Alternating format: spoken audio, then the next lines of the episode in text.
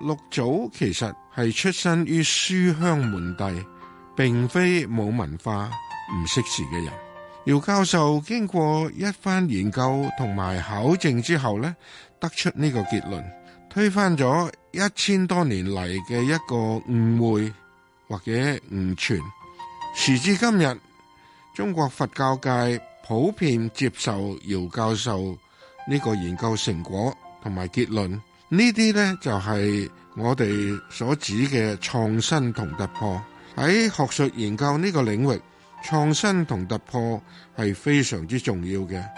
而姚教授嘅學術著作充分反映咗呢種創新突破嘅精神。珊珊，第三點，我哋可以向姚教授學習嘅呢，係佢嘅高尚嘅品德行義。爸爸喺佢身邊工作多年，從來冇聽聞過佢鬧人、話人，人前冇，人後亦都冇。佢待人極為寬厚，同人相處嘅時候呢，佢永遠都俾人一種從容自在、好舒服嘅感覺。有時我覺得佢好似佢喜歡畫嘅荷花咁樣，荷花呢係花中之君子。而佢呢，就係、是、人中之君子。荷花嘅枝挺直，支撐住上面嘅荷葉。姚教授呢，因此覺得荷花呢，亦都象徵着一種負荷、一種勇於承擔嘅精神。姚教授對中國文化嘅傳承同埋發展，幾十年來不斷咁努力，亦正正反映咗呢一種勇於承擔嘅精神。珊珊，希望我哋喺懷念姚教授嘅同時，亦都可以認真咁學習佢以上嘅各種嘅優點，就讓我哋一起共勉。爸爸，二零一八年二月十日。今集香港家書嘅嘉賓係香港大學饒宗頤學術館館長李卓芬。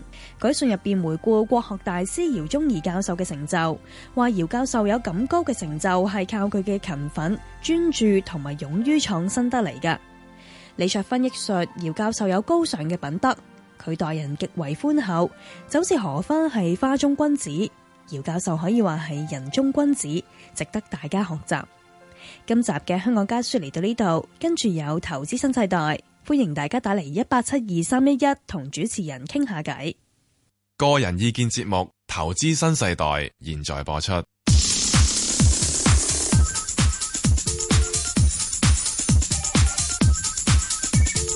石鏡泉鄺民彬與你進入《投資新世代》。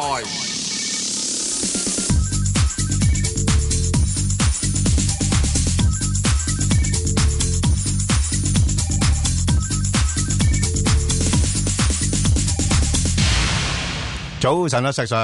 早晨啊，Bang，係你係有牌代表證監嘅，係啊，無牌代表啊。 嗯，喂，嗱，前嗰排咧，嗱，今個今個禮拜就唔使講噶啦。 哇，真係俾佢嚇咗一跳。喂，咁啊，前嗰排咧就大家成日都話，唉，個市咁樣樣誒，一路創高位啊，都唔好估頂啦，咁樣樣。嗱，咁嗰陣時係啱嘅，即係因為大家都去到嗰啲咁嘅水平咧，係資金情緒主導啊嘛。咁啊，石 Sir 你有幾興奮？我真係阻阻止唔到你噶嘛。咁啊，估嚟做乜咧？係咪？咁啊，所以咧就不過而家面對就係話一個跌市啦。喂，咁有時我哋講跌極都有個譜噶，石 Sir 係咪先？唔通唔使錢咩？啲公司有錢賺嘅，有資產嘅，咁佢都有個價值喺度噶嘛。阿石 Sir，石 Sir 你個條頸唔係好舒服啊？唔係係，咁啊我好同意你嘅講法，幫我岌頭岌腦，喂，唔係啊，石 Sir 真係想因為而家冇電視睇，所以請你播道呢個做呢個係咁啊樣嘅口述呢個誒有少即少係用用呢個係電台形式嚟到誒報道呢個呢個平昌奧冬奧運會嘅入場禮。喂，阿 Sir Sir，我覺得你呢個整翻個公仔，我諗好埋得都得。你你個頭咧嗯係咁夾下夾下咧，即係其實都開始代表個市況喎。即係挫上挫落咁嘅意思係啊嘛？啊唔係呢個問題，我有啲嘢同意你嘅講法，有啲嘢我唔同意你嘅講法。唔緊要，講唔係，係當我哋講話係，誒冇人估到頂，唔好估頂啦，頂係估唔到嘅。啊呢個咧係對自己唔嚴謹要求。係正話阿李卓芬教授都講啊嘛係，姚宗儀教授對自己好嚴謹要求啊嘛。你做炒嘢，而竟然你唔估個頂，唔估個底，因為你認為你估唔到，所以我就唔好估頂啦咁樣樣。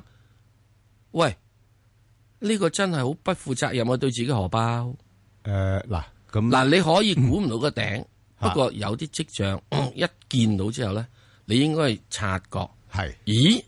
呢個係頂之象嗱，啊喺頂未出嚟之前，即係好似冇人殺人之前咧，係我哋唔知佢會殺人，啊即係佢掹把刀出嚟，當佢仲係露眼圓睜，向前衝三步，之但佢如果嗰個人嘅距離只得兩步嗰陣時，你就知道佢會殺人。喂，但係嗱，石 Sir，我記得啊，嗯兩三個星期前咧，你係講過咧個市有機會今年啊，去嗯到三萬六、三萬七嘅嗰陣時，我話啱喂，我都係估三萬六嘅啱石 Sir 咁，啊嗰陣時只係有一樣嘢，我話如果係三二四至三二五呢個係一啊個中途裂口咧，係就會係啦。嗯即係如果佢係補呢個裂口咧，佢就唔係中途裂口咯喎。所以我話、哦你一定要守住喺三二四、三二五上面咧，上面有一諗。係，你唔係嘅話咧，呢、個你咪翻落嚟咯，咁如果咪守唔到咯，咪係咯。所以你已經誒做嘅話咧，唔緊要你就應該喺三二四、三二五一穿咧，就要走貨啦。嗯嗱，咁我問你啦，咁而家究竟呢一個係因為誒誒極度超買嘅情況底下作出一個嗯正常嘅調整啊，定話根本個大市已經喺之前三萬三千五百點嗰度已經係見咗全年嘅頂位咧？即係今年冇可能再見翻個位嘅咧？呢呢個大家想想問呢個問題嘅。嗯嗱，呢個問題咧，嗯係好即係值嗱，你你億萬元嘅問題，你你唔好嗱，你唔好喺度演我我啊！你呢頭個先係先億講萬元嘅問題。係啊，你頭先窒我啊嘛，係咪啊你應該應該我哋而家等陣要留翻係十點四十五分講。哦，咁樣樣。哦，我我都嗱，我都好想聽啦。系啦唉，，所以大家要齊地，我哋十點四十五係啊分將會有個神秘嘉賓嚟講。哇！呢個神秘嘉賓咧，曾經令到大家誒係嗱，唔好講，唔准講，唔准講，唔准講，唔准講，誒，令到大家誒唔准講誒，算啦算啦唔算啦。准講。 你你唔俾講，我真係唔敢講，唔怕驚咗，係一陣出唔到門唔啦。係得，我同佢打你兩錘啊！係係係，得咪得嗱，好因為我一定要保住嗱，大家一定咧嗱，我哋中間咧，你現在可以去呢個休息都得啦。咁啊如果你冇手上冇股票嘅嗱，幫話，幫我石 Sir 嗱，不你過嗱，十點四十五分返嗱，嚟你唔使聽講休息啦啊。我今日已經係感覺到嗱，其實我早兩三個禮拜咧，我已經話喂阿石 Sir，好似啲問題多咗啲喎咁。嗯嗱，你你知道我哋嗰啲係省略指標啊係嘛。嗱，今日咧我發覺問題真係少咗喎。咁如果大家成日都話喂我打好耐都打唔到嚟港台嘅咁，誒咁你誒今日容易打啲嘅，我相信誒，因為可能好多人咧已經就係心如止水都。唔係嘅，放放咗假啦啊。其實可唔能係，放已經 假放咗貨 買放貨啦，誒好似石 Sir 真係放晒貨啊！啊。好啦，咁好啊，我哋好簡單啦，睇聽電話下啦啦，聽電話先啦，好唔好好？，黎小姐，系黎小诶，姐石 Ben 哥你好，你好係。系，我想問嗰五隻股票嘅，我想問呢隻诶六十六，咁咧係就喺高位買咗四十五個六嘅，係好啦，好係啦，咁咁樣走咗點樣處講理？Ừ. 啦，吓好，啦跟住另外隻诶二號嘅，诶喺係七啊九蚊買咗，係嗯吓，咁啊點樣搞？跟住另外隻好二六二八，係诶廿四個半買，係吓，诶使唔使要指示？係咁另外隻二三一八係係就喺九啊八蚊買嘅，係係啦，睇使唔使 走咗佢？好，另外隻誒九零嗯二就誒五個一買嘅，好，咁全部蟹貨他點樣處理？六六啊六幾多錢賣話？四十五個四六十五個六，都高位㗎啦，好啊嗱四十五個六，OK，好，阿細仔帶佢頭嗰三隻啊，嗱，我哋當我哋問俾朋友問三問幾隻嘅時候之中咧，嗯其實我最想咧即係答答翻咧，一係一個嘅係誒，唔係因為佢第一個打嚟可以即係全部答咁多嘢咁樣，係而家其實我哋想希望佢哋有咁唔同嘅組合入邊咧，係講出唔同嘅所謂資產類型，啊，等我哋分析下佢哋分析下。啊，誒，佢現在而家遇到嗰樣嘢最主要咧就係佢有三隻係公用股，係啊，都防守性九強零喎二係六啊六係，咯同埋呢個係二二號號啦，啦。係啦，啊，咁之但係兩隻金融股。啊，咁呢度咧喺呢度現在嚟講咧係有問題嘅。好，我哋翻嚟再講。嗯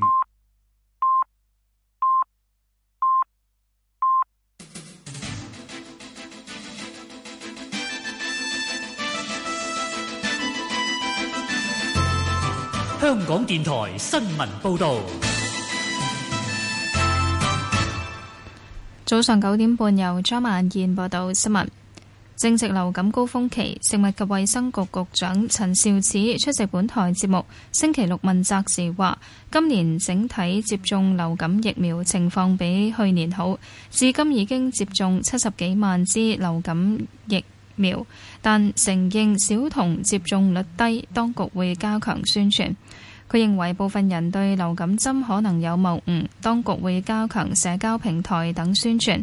陳肇始指今年有六十間學校邀請登記私家醫生到學校為學童接種流感疫苗。佢相信部分學校冇相關安排，可能基於家長未必完全明白流感疫苗嘅好處，學校亦要多做行政工作。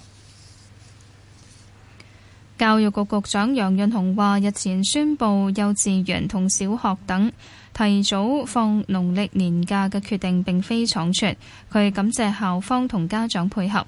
日後若果再有需要咁做，各方面可以做得更周到。楊潤雄出席電台節目時話，局方星期三朝早開會時考慮整體情況，認為要盡快決定。佢認為學校大體上能夠應變，提早放假後仍然有學校開放，首日運作暢順，佢對學校有信心。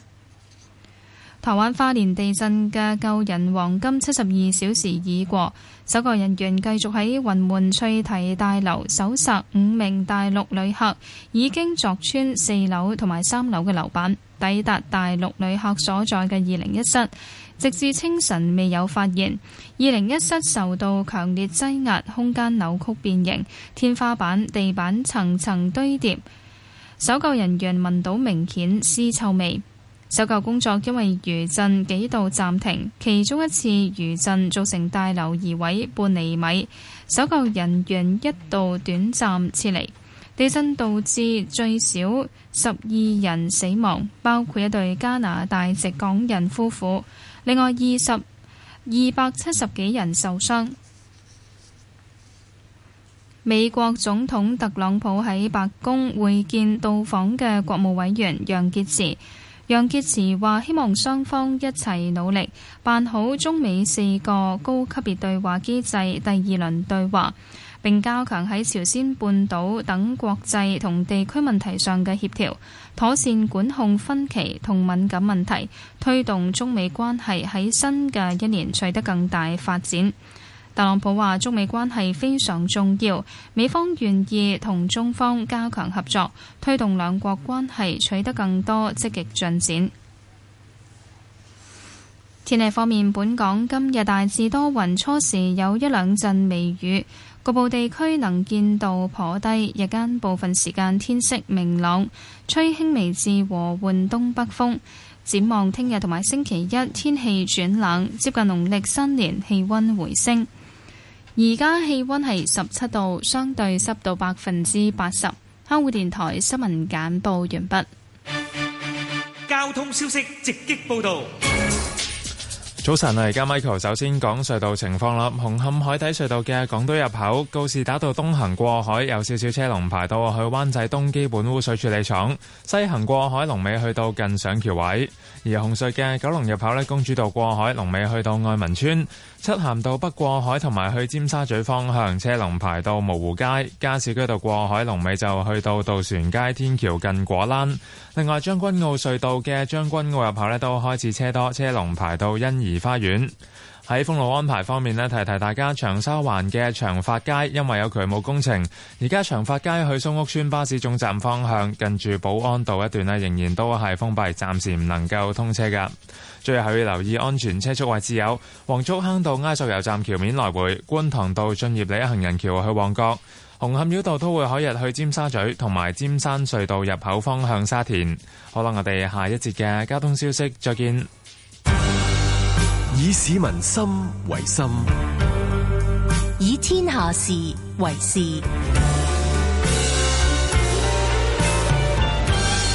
FM 九二六，香港電台第一台，你你嘅嘅新新聞聞時事知識台。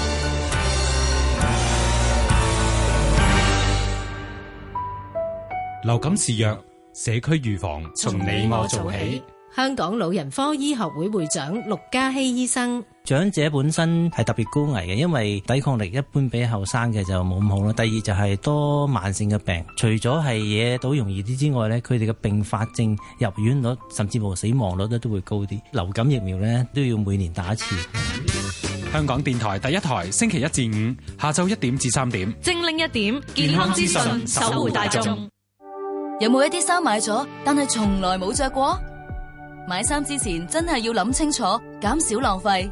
民政事務總署有個社區舊衣回收箱計劃，你可以喺網站 had.gov.hk 或者手機應用程式咪沙嘢，揾到最近嘅舊衣回收箱。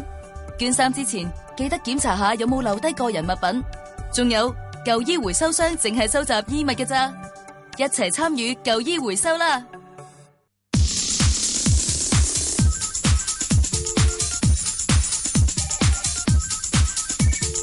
石鏡泉鄺民彬與你進入投資新世代，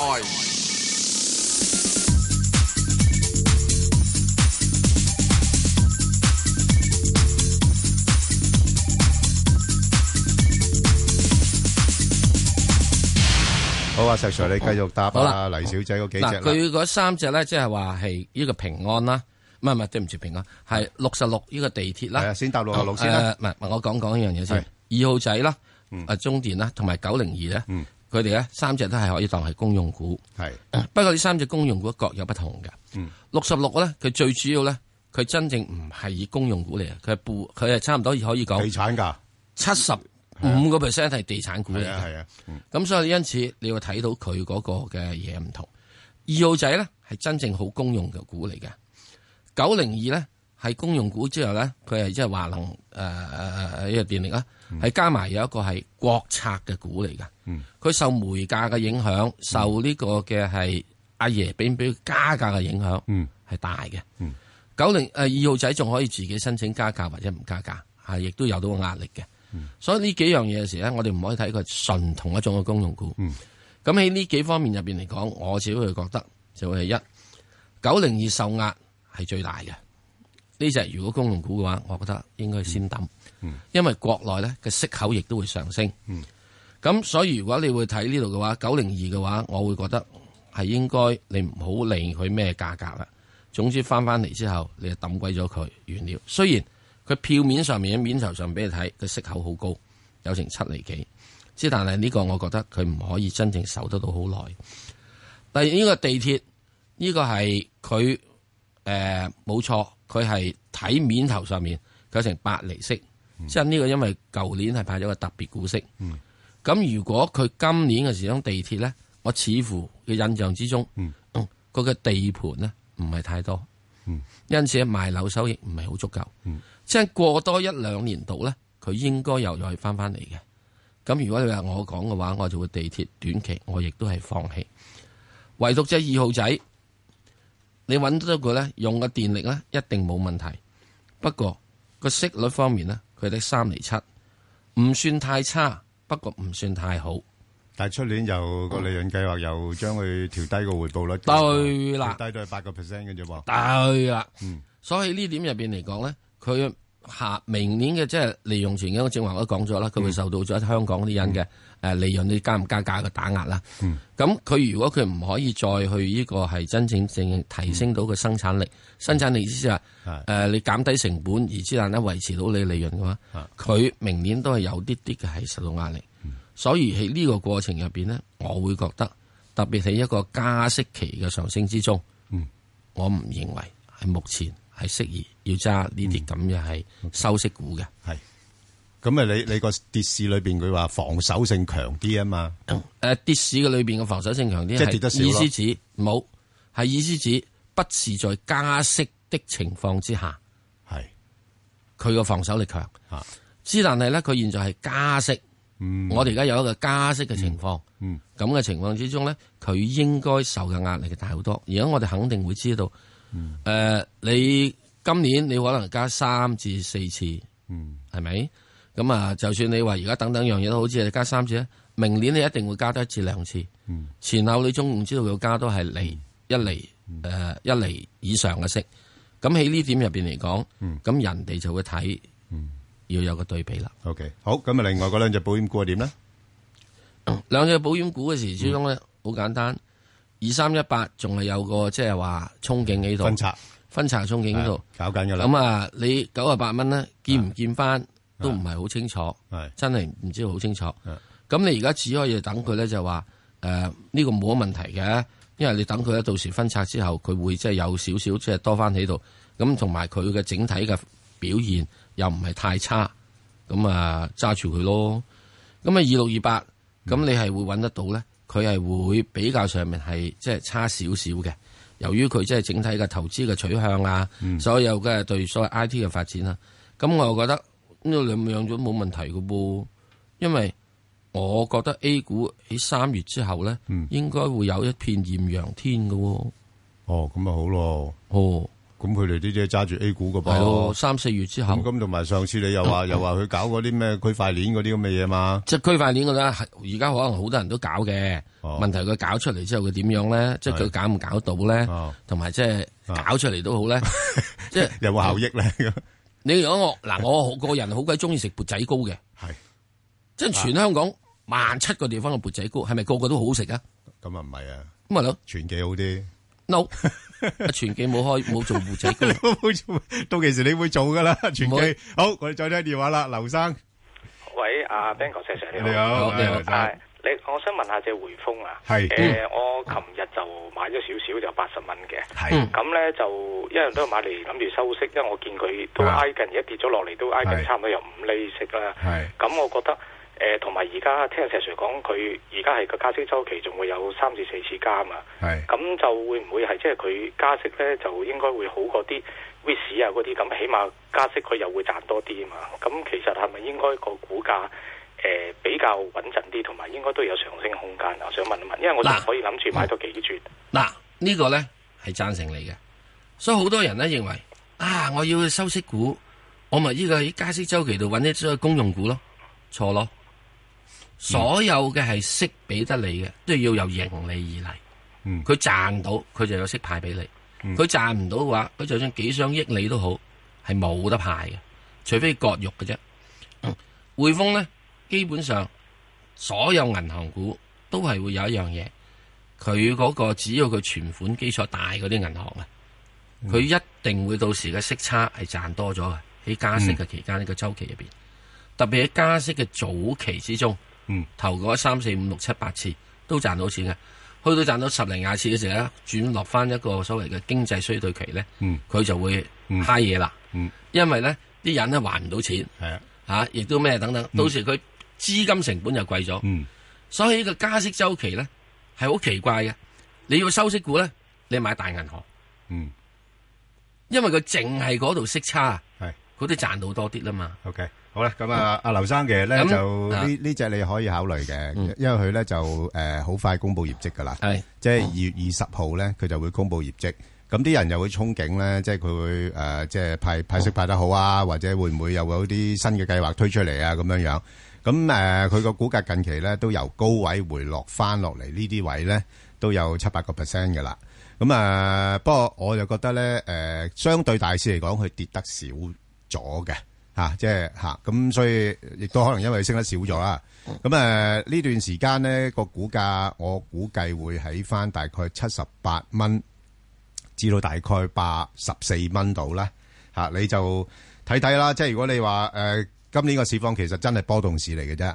咁所以咧，你誒、即係如果我係你嘅話咧，我就捕捉呢啲價位咧，係做啲買賣就算啦，嚇、就唔需要話揸得太長嘅嚇。咁啱嘅，你可以再加注嚇、即係如果誒、呃價位唔啱嘅，就暫時由佢先咁樣樣咯，好吧？OK，嗯誒你加住咧都應該 O K 嘅。琴晚美股咧嗯啊跌到只狗之後，再反彈翻嚟咧，都係因為金融股上翻。係，不過問題啊，石 Sir 呢啲嘢，即係你最驚就未震盪未完啦，係嘛啊啊啱，咁呢啲咧，佢如果現在佢肯撲入去，琴日撲得入去，係佢證明佢係即係係啊矯若游龍嘅係青春小伙子嘛。 冇錯冇錯，好唔係我啲咁嘅老土老骨頭，再聽掉咗落去之後會斷腳。去。好，阿方小姐，係係石石斌，我哋你好好係我想問下三八八係港交所，我平均二百九十蚊有貨，咁我想加注咩介入好咧？好啊，石 Sir 你答答佢。诶、如果要加注嘅話咧，我會覺得你哋要等一等。點解咧？因為經過你咁嘅大震盪之後，我唔知道個成交會有所有冇所萎縮。嗱，呢幾日你見得到，仲係哇2000幾喎2000幾億喎實上。啊，嗰啲係騰雞、騰雞鬥、騰雞鬥、騰雞嗰啲啊嘛。係咯唔係，騰雞鬥有勇字嗰啲啊嘛。唔係，咁阿石 Sir，你波動市裏邊，我反而覺得個成交唔會縮得好 緊要。係啊咁即係有但買有問題賣就㗎嘛係咪問題就係波動完咗兩個兩個禮拜之後，係啦，就仲 仲波唔波動咧？波動 咧，嗰個成交到時會唔會縮翻去咧？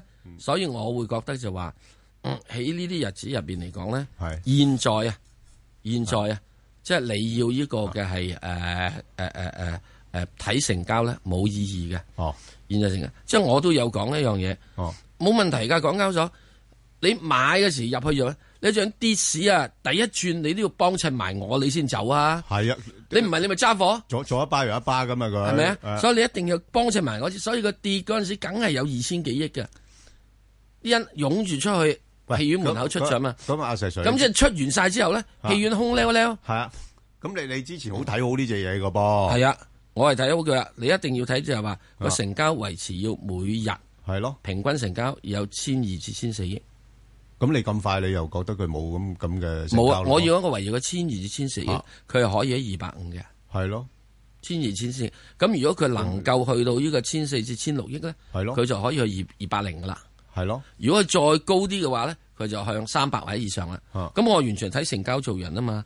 佢現在嗱，即係呢幾日咧，突然間多成交係係冇唔作意準義嘅嗯嘅，唔作準嘅。即係好似年宵市場、維多利亞公園咁啊，年宵市場嗰幾日梗係多人啦。係嗯佢日日都係咪咁多人咧？唔係啊嘛。如果日日都咁多人嘅話，咁我就梗係去去去睇佢啦，係咪？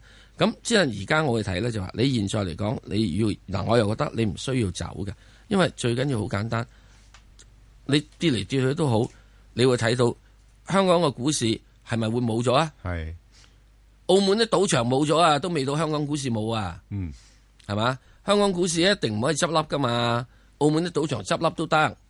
咁因為執笠有第二間啊嘛，香港賭場呢間執咗笠之後，香港政府都唔俾你啊，唔俾你執啊，所以喺呢個過程入邊呢，佢一定會慢慢成交係會成上升嘅，因為隨住人嘅財富嘅增加，雖然今次入邊跌市係少啲財富，不過我哋唔係未見過跌市啊，我哋見過跌市啊，都係會呢個翻翻嚟噶啦，嗯啲人會賺完又會再嚟賭過噶嘛，好似每年嘅時候即係即係馬季咁樣，暑假之後大家冇得賭噶。我都覺得係㗎。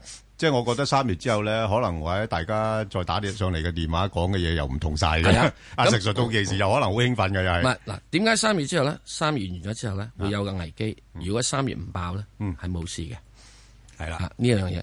咁喺呢點入邊嚟講，你會睇到到時之中，我哋慢慢會睇翻嗰個嘅係成交。嗯嗱，我自己覺得現在港交所嘅成交，佢二百五十蚊，佢已經反映緊係千二至千四億成交嘅嘢。嗯係。如果佢去到有仲係繼續係千六千千八，佢應該上翻去二百幾。喂，咁啊，阿石 Sir，如果下半年佢有嗰啲咩同股不同權嗰啲，而家有係啊，又話係啊，又又話係啊有螞蟻啊，螞蟻，又有有平保，有醫好醫有有生，有金啊，有係啊蟻啊，係啊有牛啊，有羊啊，有豬啊嚟嘅話咧，係咯，你點解以後你唔會上翻去呢個二千億成交啫？我睇唔到啊！即係喺呢個所謂呢只過嚟短期落嚟嘅話咧，我會覺得係一隻可以考慮嘅趁低吸納嘅嘢。 OK，得好，好咁啊，自己考慮下啦。阿方小姐就，阿吳小姐係吳小姐呃誒，早晨早晨係你好，诶，石 Sir Ben 哥，你好嗯呃诶，我想問一問一七五吉利嘅嗯，咁我就呃诶廿四個七毫半就買嗯咗，跟住然之後廿四個四毫子再入咗。 OK，咁誒冇啊！你買個價錢係好過即係吉利嗰個主席啊，係啦，佢都主席買貴咗廿四個九毫幾買係啊，啊係咪？诶，呢段時間咧就個價就，我覺得去到廿蚊度咧應該差唔多吓，嚇因為 咧就诶诶有啲北水咧吓呢段時間咧就套現啊，因為就十二號開始咧就港股通停啦，咁佢哋冇得買賣，咁所以亦都缺乏咗誒、呃即係北水嘅支持咧，個股價短期咧都會偏弱，加上一月份嗰啲汽車銷售數字咧誒唔係咁好啦，咁啊借勢做翻落嚟。不過我諗暫時佢嘅股價應該喺翻二十至到二十四先。啊！如果你睇就就睇圖表咧，都係咁樣樣嘅。即係如果二十四破咗之後咧，佢就向上移翻上去二十四至到二十八噶啦。不過我諗會有一段時間喺二十至二十四度行住先啦，即係起碼誒今一個月內啦，會喺呢個水平度上落。咁但係我又覺得三月份咧啊，即係兩會啊乜乜物嗰啲咧，咁又係講好多嗰啲咩環保啊、節能啊嗰啲咁嘅嘢咧。咁佢又有啲個機會又炒翻上去啦，到期時嚇。咁啊，所以就誒暫時就係係要捱住先啦，唔好意思，係啦，好嗯 OK，誒，一定要明白咧，吉利嗰度咧，即係我以前都講起廿八蚊吉利咧，係已經好奸嘅股，係啊好奸嘅意思就係話，你見到個廿八蚊之後咧，其他股升咧，佢都冇乜再升過。係啊，原因係咩咧？係已經有太多人有封口利潤。係啊，佢要起嗰度有人要佢個風口計啊數。，同埋嗰個就走勢唔係咁靚㗎。佢係啊要，因為有人計數，所以係啊佢佢走勢咪唔係啊靚一咯。路一路慢慢殺落嚟啊㗎嘛其實嗯啊所以你見到佢咧，即係話好似而家做得又話咩頭肩頂啊，乜乜乜樣係嘢，係唉，嗰啲樣嘢，人哋有錢嘛做到，呢個唔係因為佢差而跌落嚟，而係人哋獲利回吐。嗯好嗯咁喺呢點咧，你就要睇到佢去到幾時佢吐完啦，嘔乾嘔淨呢個咧就好似一隻禽流感咁樣樣，你屙乾屙淨你就冇病啦。好，好啊，我哋翻嚟睇下張生，係張生，系啊，我想问嗰只诶，两位你好啊，係你好，係係，嗯，系想问诶二八二二南方 A 五好啊，十五个三毫四入嘅，咁依家好似啲升幅已经蒸发晒啦，咁我应该仲揸唔揸住佢？係啊，細 Sir 點睇啊？而家呢啲好似你都有講㗎誒喎，，呃南方 A 五十咧，你可以係現在嚟講，你係放咗貨佢。嗯，嚇，係點解咧？因為你十二個幾買嘅時候，你冇蝕過啊，係咪？哦唔係十五個三毫四啊，唔係咯，而家十五計埋手續費啊，蝕㗎啦。啊，咁你都可以暫時放咗佢先嘅，或者你等佢下個禮拜有啲反彈，你咪呢個即係起趁高啲啲買翻佢咯。咁我會覺得就係話喺 A 股嘅市場上面呢，係阿爺呢，係始終係要攣緊好多嘅係水嘅，係咁誒、呃所以上一轉呢已經係放緊水。嚟緊呢個新年期間呢，爺貨仲打算會放兩萬億出嚟。哇，照計好鬆動㗎嘞即係呢兩萬億，佢最主要嚟俾咧，你啲封利是啊，係啊嗰啲即係市場上啊，即係要嗰啲出糧啊要出出花糧紅啊因為銀行到時咧係啊係即係誒好緊㗎銀銀行到時唔開門啊嘛，係啊係啊係啊係嘛？咁你有啲人嘅時就要攞定錢翻屋企㗎係嘛，啊會緊啲唔係咯個個屋企銀隔根離有個 ATM 機啊嘛，咁即係顯示阿阿阿阿阿爺都唔係幾想嗰個市場太唔係混唔亂係喎。唔係唔係呢樣嘢嚇，唔係呢樣嘢。嗯，因為同一時期咧，阿爺放兩萬億嗱，要咁睇嘅問題係國內咧有十個啲啊股評大佬咧嚇一齊講話叫阿爺要放水救市，啊，而家教授都係咁講啊，金金融教授都話：喂，唔好攣到咁緊啦。話要放水救市。係咯，不過同一時期係另外有一啲人佢話我哋嘅救市基金要揾時間退出。哦我想請問阿爺聽邊個會多啲？哇！阿爺今日俾個兩萬億你，你唔好誤係會，以為佢救市，佢係預住你係包利是。喂，咁即係而家個市場全部俾壓力政府啫，美股又係，誒，你唔 A 好股又諗呢樣係。嘢。阿爺一撈到係要去去杠杆，係啊，去槓杆唔係要殺落嚟，點去槓杆？係我你你你上面呢度你話去槓杆，啊我要去槓杆，個市跌落嚟我又救你，係啊就好似聯邦儲備局咁咪-樣。咪就係成日都孭住成身債。咪咩度咧？就係一 路咧，每次咧，伯南克一見到個市跌落嚟，啊係啊佢又減息。咁我一跌落嚟又減息。咁我咁我點解唔炒上去啊？咁我哋啲股民咪一見到個市落嚟就借債去買股票咯。係咯，咁咪咁永遠都嗰時搞唔到。你永遠都搞唔到係啊。。嗯阿爺會唔會今次係，狠手啲。我唔理你狠手啲咧？啊，我唔知，所以點解我話係係我要等三月咯？ OK，明啊，你等明啊。三月咯。好，好，好。嗯，好啦，好。啊所以如果你阿爺一狠手嘅話，你調整多啲冇所謂噶，因為點解調整多啲低咗之後，係啊。你休六月嗰陣時，係犯歸撈犯歸撈嚟唔買翻晒上去好-啊。好快買返上去㗎，其實。係咪啊？啊，不過呢段時間大家驚驚地。即係驚呢個時期之中，所以我仍然覺得嗯嗱，你話反正我哋係三月嗯至到六月咧，我係對 A 股好樂觀嘅。係，OK。因為跟住你冚唪唥都要部署要喺六月哦哇，買嘢啊嘛三-三月到六月咁樂觀，我-我-我-我-我捱-捱得過啊，石Sir。我而家呢幾日就係呢呢幾呢個期間入邊咧，盡量係清心寡欲咯。係啊，得閒嘅時將我就剁兩件狗肉咯。因為點解要剁？啊 嗱，橫掂我都即係好 quota 好少啊嘛。啊，買貨 quota 好少啊嘛。我就係仲食豆腐。哦，我梗係揾件辣味嘅嘢嚟噶啦嘛，即係少住。我小住，即係-小住，即係即係要點咧？啲option嗰啲咁啦。係啦，咁樣。呃，呃，呃，佢咁啦。 即係呢啲嘅情況，因為我 會睇就係，因為整個大市嘅話，佢係個波動大嘅。係啊，咁你咪波動大，你咪少住咯。小注情啦，風險管理最重要啦，係咯。就咁嗱，即-即係睇下自己嘅倉位啦，如果你真係揸得太重，個心理壓力太大，咁亦都可以，即係，誒，誒，算啦，當冇-冇-冇- 冇做過呢隻嘢咯。好，我哋再聽電話，劉小姐。係，劉小姐。係。早晨兩位，係啊，好你好啊，我係係想問誒，如果希望眼鋪咧三三零九咧，係啊係誒咩價位入會穩陣啲？唉，石 Sir 講啦，我我唔係幾想講呢個股票啊，我不 我我就唔係咁睇好，不過阿石 Sir 又睇得幾好。誒，呃希望眼科咧，啊誒，我會覺得喺佢仲係一個波動性先嘅。係誒，我之前都話可以去睇睇，即係我一路冇俾嘅價位。係誒，其實我心裏頭嘅價位咧，係幾多？我若魔同你講話就一定係十一蚊之下嘅。係，即係抵佢幾多，我冇講到。其實另一個咧就係九蚊度。嗯，咁所以而家佢呢個位咧係有少少，我係有啲心動嘅。嗱，我講我心動就吓，我未買貨吓，係我講咗先啦吓，啊，咁我買唔買貨啦，我唔知啊。買嘅話，亦都係好似一樣咁講，不可以買多，因為喺呢點入邊嚟講，佢要捱嘅。哇，石 Sir，咁即係诶新股嚟講，佢都算叻噶咯噃。即係如果你要捱話嘅即即係去到嗰啲位都幾犀利捱嘅嘅，都仲係好。其實我嘅我嘅心目中就係、凡新股咧，你俾六個月之後，你九蚊買佢都係兩個诶两个九上市啫噃，係啊，我知啊，兩個九上市啊，所以都好貴㗎。吓升咗話兩倍。係啊，好貴㗎。 Sorry 啊，石 Sir，係啊， 兩倍嘢係我好好貴驚㗎啊，好貴㗎，係係好咯貴㗎嚇。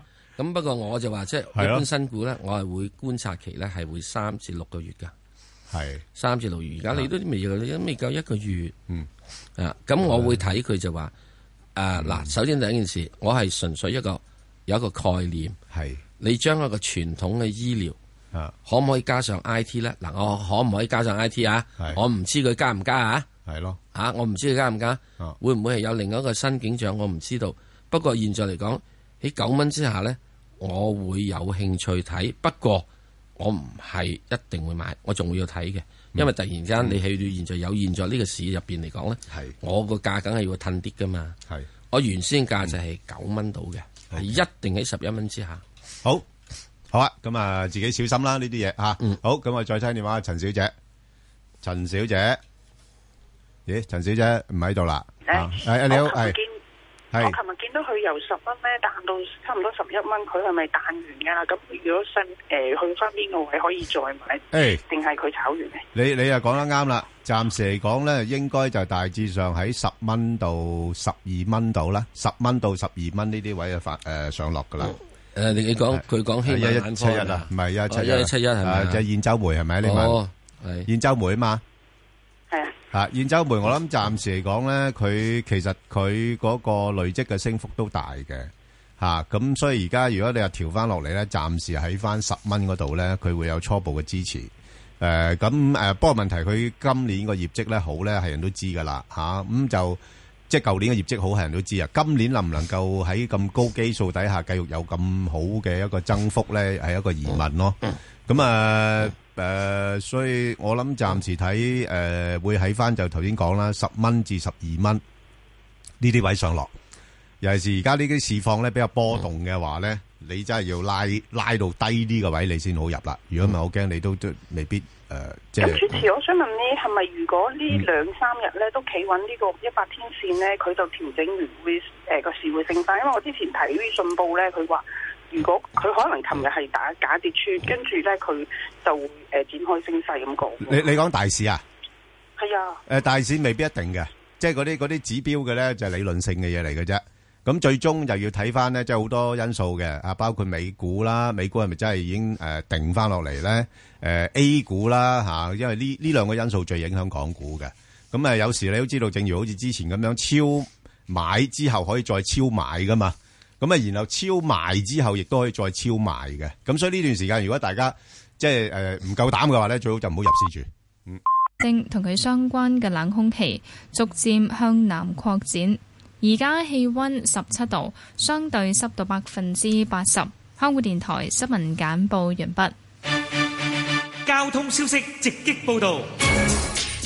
早晨啊，而家 Michael 首先講隧道情況啦。紅磡海底隧道嘅港島入口告士打道東行過海都係少少車龍排到去灣仔東基本污水處理廠，西行過海龍尾近上橋位。紅隧嘅九龍入口公主道過海龍尾愛民村，漆咸道北過海同埋去尖沙咀方向車龍排到蕪湖街。加士居道過海龍尾就去到渡船街天橋近果欄。另外將軍澳隧道嘅將軍澳入口車龍排到去電話機樓。喺路面方面，港島區東區走廊西行去銅鑼灣方向咧，車多繁忙，龍尾去到近嘉華國際中心；而喺九龍區咧，太子道西去旺角方向，近住花墟一帶車多，車龍排到百爵街。特別留意安全車速位置有黃竹坑道埃索油站橋面來回、觀塘道進業里行人橋去旺角、紅磡繞道都會海日去尖沙咀、深圳灣公路五十牌去深圳灣、長青隧道出口方向九龍同埋尖山隧道入口去沙田。最後環保署就提醒你停車熄匙唔會釋出廢氣，又可以慳油，既慳錢又環保。好啦，我哋下一節嘅交通消息再見。以市民心為心，以天下事為事，市民心為心，以天下事為事。 FM 九二六香港電台第一台，你嘅新聞時事知識台，你嘅聲音成就自由風，自由風。寧為太平犬，莫做亂世人。嗯我哋香港係我哋安身立命地方。我個細仔已經話：我唔中意香港，我係想走㗎。呢個社會需要我哋每一個。我都只不過係其中一個聽眾啫。我哋有辦法，總搞得掂，應該搞得掂，應該冇問題㗎。星期一至五黃昏五至八，香港電台第一台，自由風，自由風。召集香港嘅聲音。月尾一出糧就可以換部手機，之後年尾有花紅，過年有得逗利是，即刻約朋友去玩先。獎勵下自己係好，但都唔好一次過使晒。識使梗係要訂立明確嘅理財目標，權衡輕重，做好預算分配，留啲錢應急啊！快啲上錢家有道網站 www.thechinfamily.hk 了解多啲理財資訊啦。錢家確係有道，個個跟我學理財。錢家有道。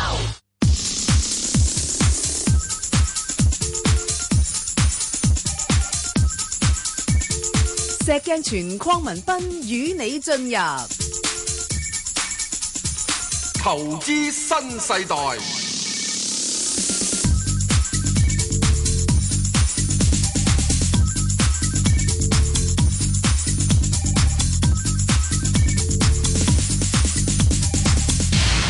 好，阿曾女士，係曾女士，你好啊，你好啊，好，係曾女士系，系啊，早晨啊，兩早位。晨，係點啊？有咩問題诶，啊？我想問下嗰只旭輝啊，旭輝係係啊，我未有貨嘅，咁我係想啊問下咩價錢買？诶，同埋上望幾多咧？唔該晒。誒嗱，呢呢只咧你都可以諗下嘅，因為佢個估值唔高嚇，咁、加上佢即係舊年嗰個盈利咧又係相當之理想嘅嚇，咁、就誒、如果你又買嘅話咧，我當然我而家我會將個價咧拉得低少少嘅啦，因為個市況仲未穩定落嚟啦，真係唔唔平唔夠平都唔買嘅啦而家。咁誒、如果你話想買嘅話咧，可能等佢落翻去大概五個二度啦，嚇、即係五個二度啦。吓、我就覺得比較直薄啲。咁但係你又唔好話揸得太長啦，吓、即係五個二買得到嘅話咧，能夠上翻去大概五個八到咧，你就走咗佢咯，吓、即係大概五個二至到五個八呢度咧係做一啲嘅買賣咯，吓、好吧，好，我哋再睇電話，阿、陳女士，係早嗯晨，兩位早晨，你好啊，係係誒，我想問下咧，我買咗嗰只誒十二個零一咧，買咗只九龍紙業係嚇，咁我想問咧，咁佢而家跌到落嚟咁嘅位咧，即即係會彈翻幾多咧？同埋佢實同埋佢咧話上邊咧嗰個紙業回收咧，嗯廢紙回收咧，即係好似話誒停咗嘛，嗯咁啊對佢有冇影響咧？嗯，阿 Sir Sir 点睇啊？即系呢只呢只股票都好受嗰啲指價嘅影響噶喎。會嘅，會受呢個係廢紙啊，會受其他嘅咁啊，廿六號會公布業績啊，原你裝講材料啊嗰啲影響。嗯，咁即係喺整體嘅，即係特別即係中國嘅係所謂零售銷售，嗯，誒呢啲嘢比較誒、呃旺盛嘅時咧，嗯對紙嘅要求其實係會多嘅，因為你包裝用嘅睇，尤其是嗰啲節日啊，誒嗰啲物咁之流但係咧，之但係由於佢而家最主要由於佢嗰個廢紙唔俾再入口咧，好多佢嗰個嘅係誒誒嗰個成本啊，就會相對嚟貴。又冇咁快轉嫁得出去咧。嗯係咁樣嘅啫。所以呢點入邊嚟講咧，誒、你如果而家十二個幾入咗嘅話咧，我覺得你暫時只可以揸住佢冇法子啦。誒、我又覺得誒、當然啦，你要考慮啦，你係指示嘅咁樣。即係如果你而家而家要揸住佢呢度做嘅話，我覺得你起碼要捱到係三三四個月度，嗯，先可以有望有機會誒係翻翻去你嗰、個即係十二蚊嗰個位嗰度。嗯咁長線我係覺得誒、呃、紙業股喺中國係 O K 嘅。嗯不過由於佢之前呢，係由於個六蚊度升到上去十七蚊呢，係升幅咧比較上面真係要調整，係即係佢整個跌誒、呃整個升勢嗯係未完結嘅，嗯未完嘅。咁我覺得係可以有一揸，不過問題你現在如果要去誒、呃再要去入貨嘅話咧，我覺得我唔贊成住咯。係好啊，咁啊，好暫時我哋嗌價啦。係啦，我哋再聽下黃女士電話啦，黃女士。係啊喂早晨黃女士你好啊，黃女士早係早晨早晨係早啊晨，嗯，诶诶，祝兩位新年進步吓多。多謝先係，好啊係，嗯我喺兩日前呢，嗯喺二八九九紫金嗯，四蚊跌咗落嚟，我三個七毫半入咗，哦，咁快就入啦，嗯咁我以為嗰日有千幾點。係啊，以為夠啦，我唔係夠，即係我都唔係要求多，都係想三兩毫子啫。係，哦，你諗住走短線，即係係點解係知知一買咗佢冇冇升過上去啦，走唔到啦，仲多千幾點？係啦係啦。诶、我想你兩位俾啲意見，我可以點睇咧？嗱，我嗱我即係即係我嗯就係要求高啲啫。唔係唔係，你唔係要求高，即係嗱，啊唔好意思，我聽 Dạ. 收音機，嗯啊好，你聽俾個收出機入位我啊。好好好，嗱，誒，其實紫金咧，即係佢舊年嘅業績亦都係幾好嘅，因為就舊年金價都算表現得唔錯啦。咁佢三月二十三號咧就會公布嗰個業績㗎啦。咁啊、我諗誒、暫時咧，因為大圍咧誒，成、個市況都係調整緊啦。咁咧冇乜冇冇乜邊只股票唔使調整噶啦。咁啊，所以咧佢係有啲機會咧係落翻去大概挨近三個一嗰啲位嘅。咁所以我估計佢呢段時間咧，佢會喺翻三個一咁啊，然後就你話反彈咧，啊未必都彈得太多噶啦。咁可能都係彈翻上去三個六、三個七咁上下嘅啫。咁所以誒，呃嗰、位朋友咧，即係佢買入嗰個價咧，就真係略為比較高咗啲咁多啦。啊，因為大家都要明白咧，即係誒個市況跌咗咁多咧，好多股票咧都要打折扣嘅。即係尤其是呢啲個股票咧，佢哋即係屬於比較上 high beta 啲嘅，即係即係個個波幅比較大啲嘅股票咧，咁佢嗰個、呃、升跌幅會比較大。咁啊，所以彈咧，我諗佢又未必彈得太多啦，都係彈翻三個六、三個七。咁咁到期時咧，嗰位阿黃女士咧，你自己諗一諗啦，誒去到嗰度誒使唔使走咗佢啊咁樣樣。咁而家落到呢啲位咧就好尷尬嘅，因為誒、呃可能會再跌多少少嚇，因為我頭先講啦，可能會跌到三個一咁啊，所以你自己決定啦啊，應該話誒而家誒止蝕離場啊，定話等一等個市啊，即係停跌停咗啦，佢。應該有條件做一個反彈嘅，即係尤其是喺誒業績公佈之前呢，大家都估嘅業績會比較好啊嘛。好，咁啊，我哋再聽阿吳小姐電話啦。吳小姐，早晨，早早晨晨，係早晨，係石芬係，石石芬哥，係啊誒，我想問你哋二百二百啊，係三 H 股，我就一百三十二個一買嘅，係咁你走咗未啊？ 好，阿石 Sir，你答答佢啦嚇。呃誒，又點睇？使唔使走咗？日日跌嗯二千幾點，使唔嗯使走咗？唔該你。誒、呃如果你已經一百三十幾買咧，去到而家咧，我覺得只要你如果唔需要資金嘅需求咧，係唔需要走住嘅。咁我唔覺得即係佢係會反完，佢係只不過淨係作一個比較大嘅調整。嗯咁啊，因為始終我仲係講喺三月份之後咧，我始終係對 A 股係比較係樂觀嘅。係咁，所以呢啲咧冚唪唥都係會係嗯起呢樣嘢。第二樣嘢咧，亦都之後咧，佢係 H 股咧，佢係全流通，嗯加埋 MSCI 嘅話咧，係即係佢對外資係有一定嘅吸引力。哦同埋 H 股而家都仲係平過哦 A 股三成喎。嗯咁所以呢啲入面講，我覺得你係嗨咗嘢之後咧，就唔需要係止蝕走。嗯咁啊，不過亦都唔可以喺呢度咁快加注住。即係我自己覺得，所以好多嘅嗯涉及 A 股嘅嘢或者係國內股市嘅，我始終係要睇三月之後咧。係好 嘛？係等等埋兩會先。誒，除咗兩會之外，仲有其他嘢嘅。 OK，好，好，啊，劉女士，係，劉女士，系兩位主你持好啊，你好，係啊，你好，系唔該，我就問下一八一六嘅，我試過四買嘅，而家應該係要由得佢啊，或者係可以溝貨咧。同埋我想問下，而家跌到咁多，可唔可以入貨咧？係。你-呃你唔好溝啦，因為呢隻嘢呢，誒，唔係好大嘅一個上升嘅動力嘅。你-你有冇留意到佢每-每升到兩個二樓上呢，就好快又碌返落嚟㗎。嚇，咁-呃啊。咁所以，誒，即係如果你冇貨，咁我當然啦，喺2蚊樓下我會搏一搏，咁然後彈返上去兩個二，我走咗佢啦。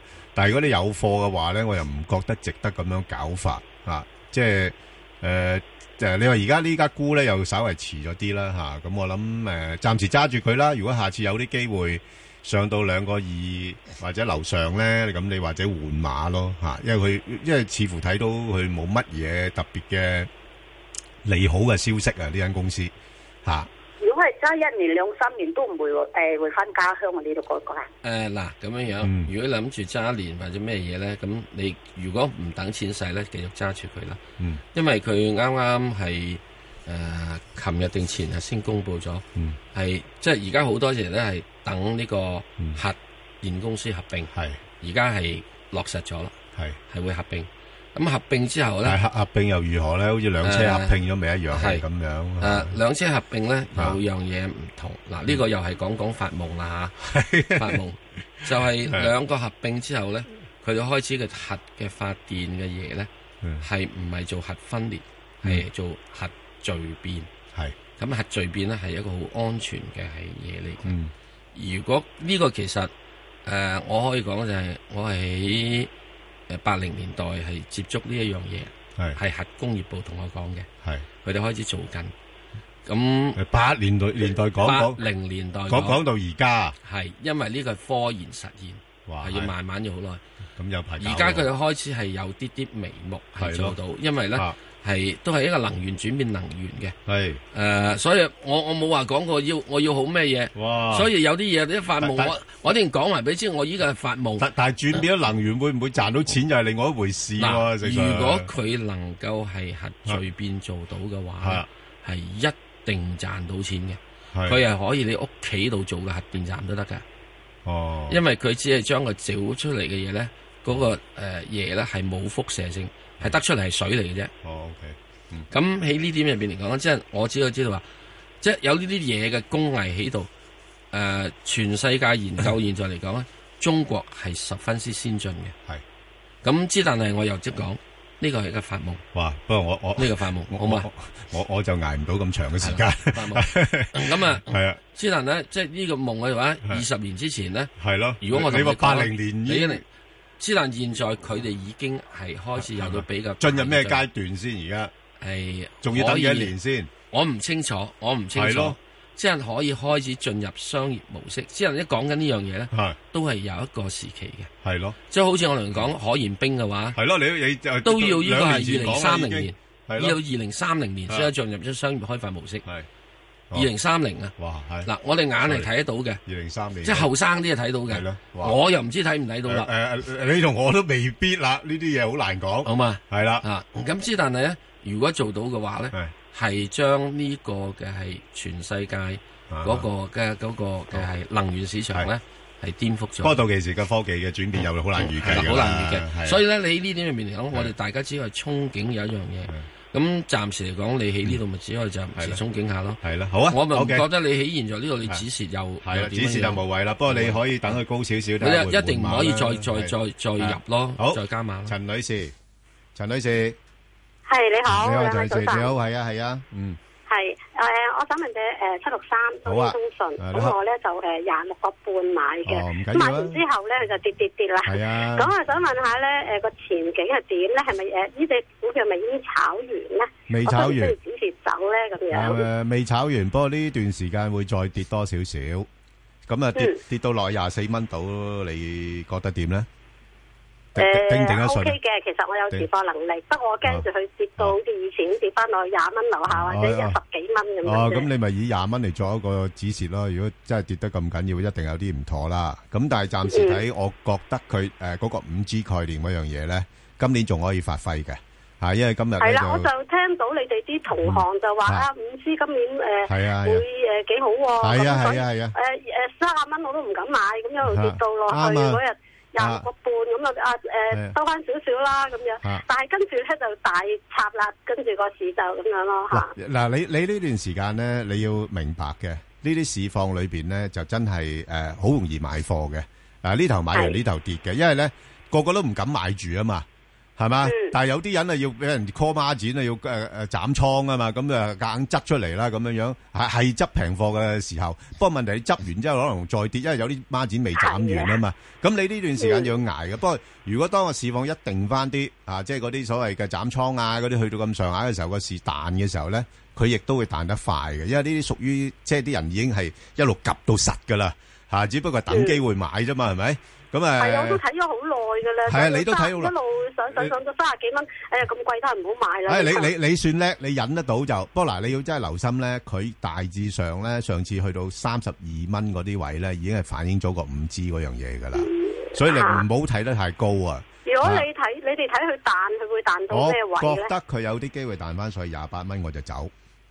哦，廿八蚊走。係啦，我就哦廿四蚊好我啊好啊買，廿八蚊我就走噶啦。嚇哦好啊你你你好可啊以多多多多多好多轉喺呢個幅度裏邊度玩噶啦。哦，即係喺呢段時間裏邊，佢會喺呢個波幅裏邊。誒誒我諗未來幾個月都喺呢個範圍裏邊啦。哦，啊，咁樣尤其是佢跌多少 OK 少都唔定嘅。如果市況係差啲氣氛差咧，佢會跌多少少。不過我諗正常嘅環境底下，佢多數喺廿四、廿八呢度行嘅多啲。係咪唔好再溝唔啦？好再即係啊溝，唔好再溝。我我驚你咧，你溝咗之後咧，你已經有啦嘛。你已經有你再溝嘅時候，你好唔舒服噶。如果佢再跌嘅時候，你就仲更加係囉啊，心囉理壓力好攣，重。係好重啦。你寧願呢個啊冇所謂，我諗住揸長少少嘅嚇，即係即係好似啊我都我諗住睇佢六個月誒三個月至六個月係啦冇錯啦嘅即係所以而家投資者咧入市咧就要抱持頭頭先你講個態度啦。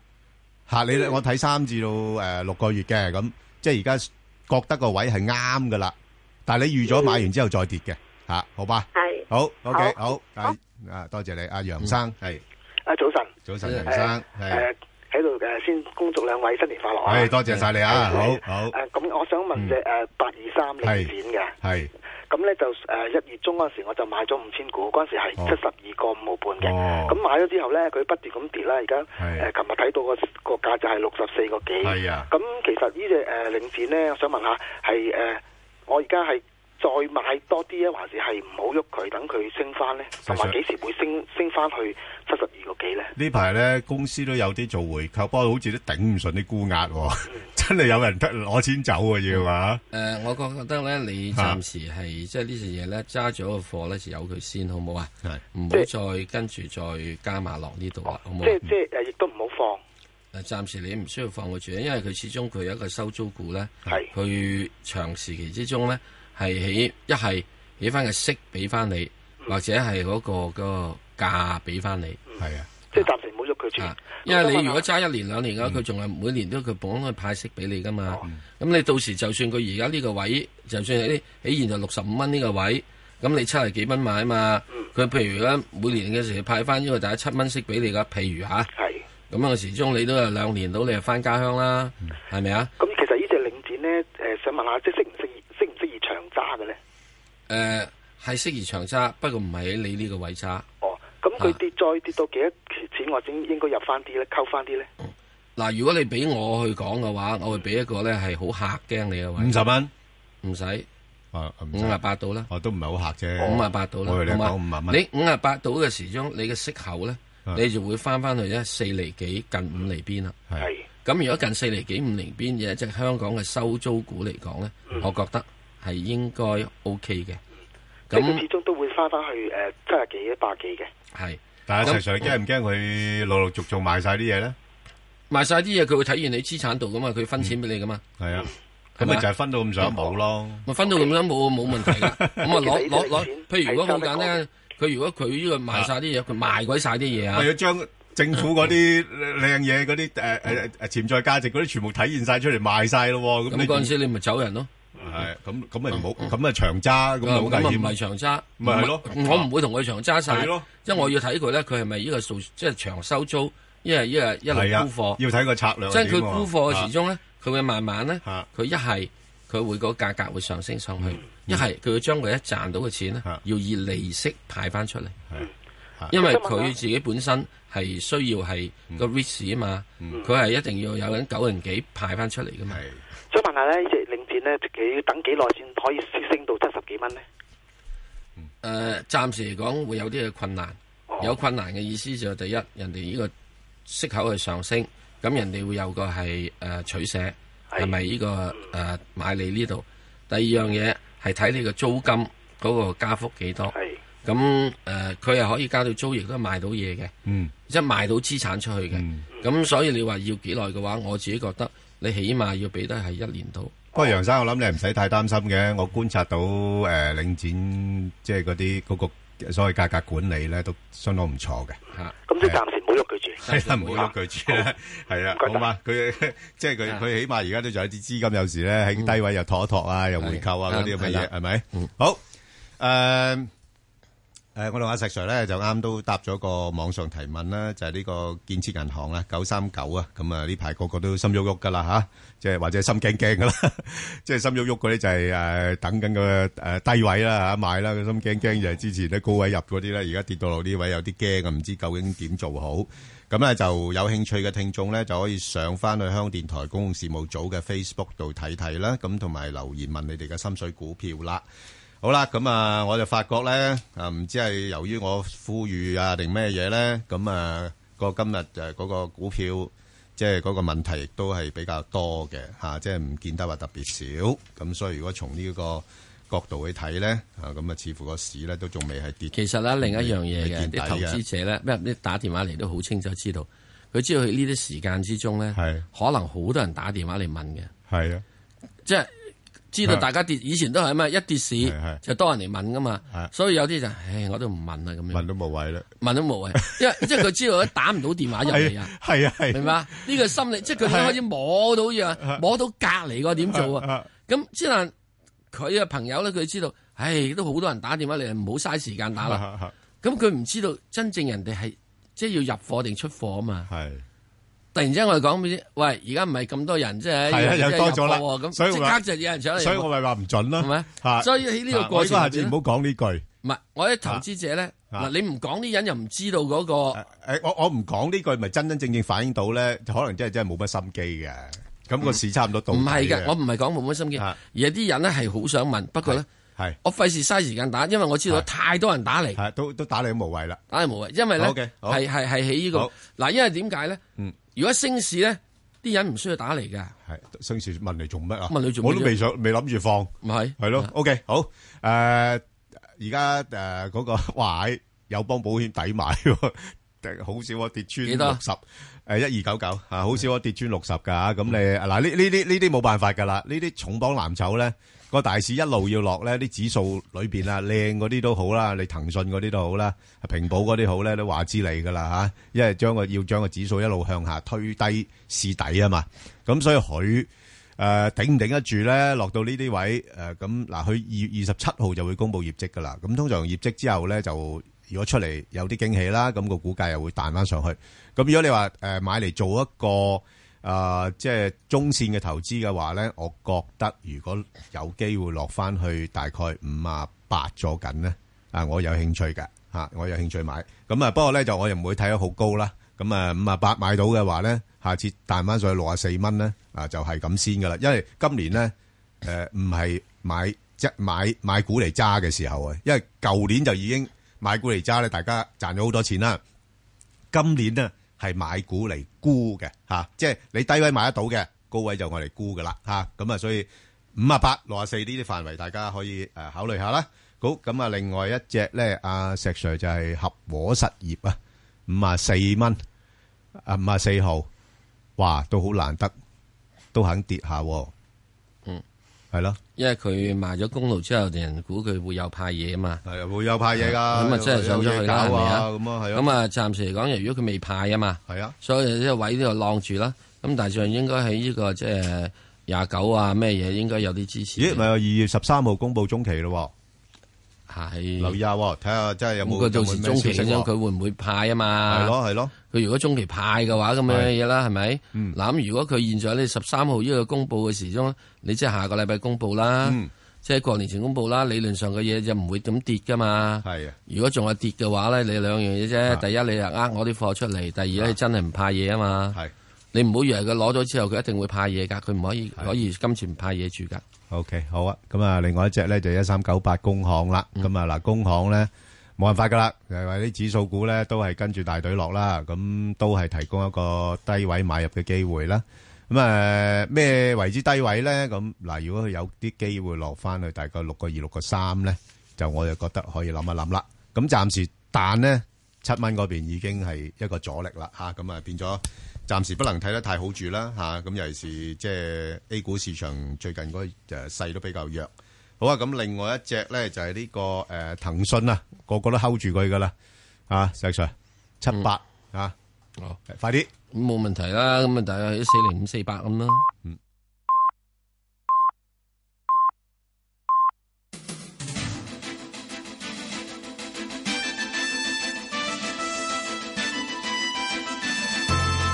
香港電台新聞報道，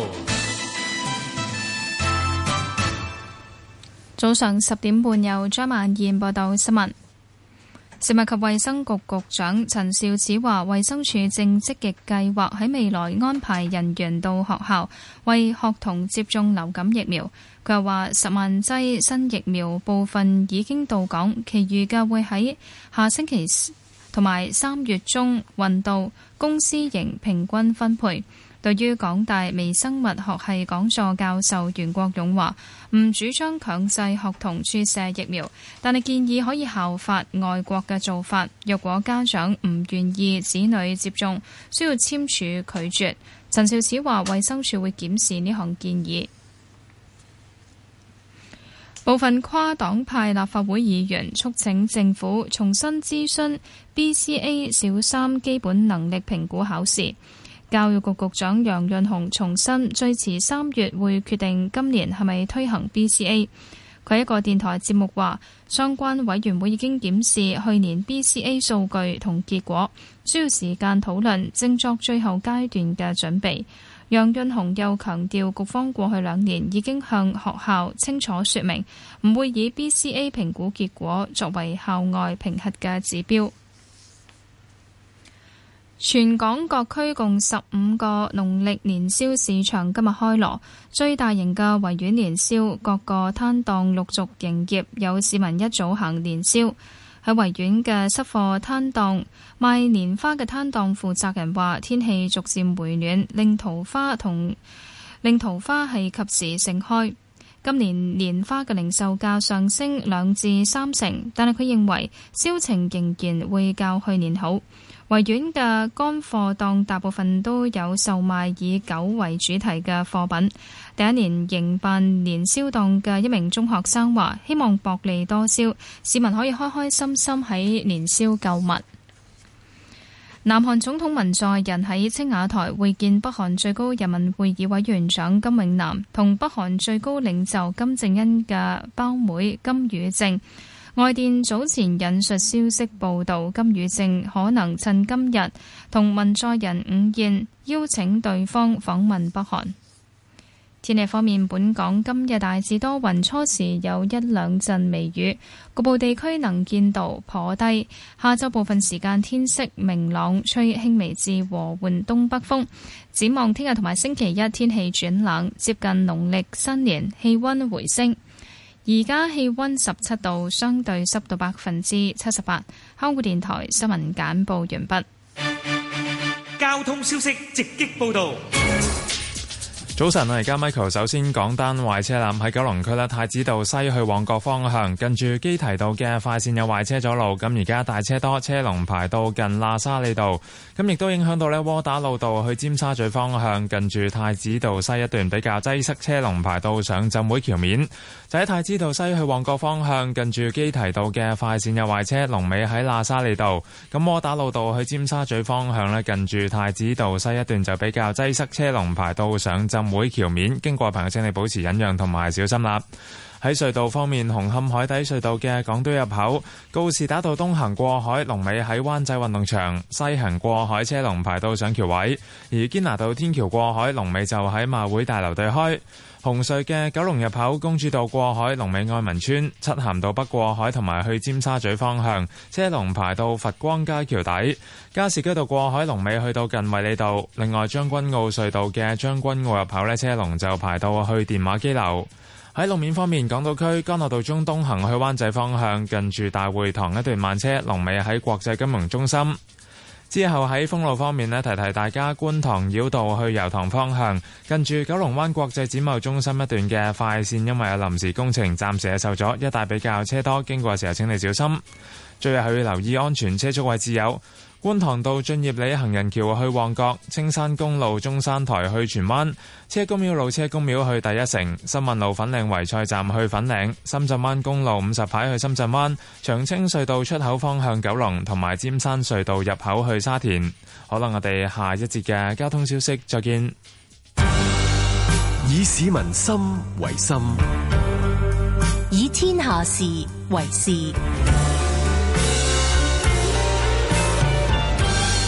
FM 九二六，香港電台第一台，你你嘅嘅新新聞聞時事知識台。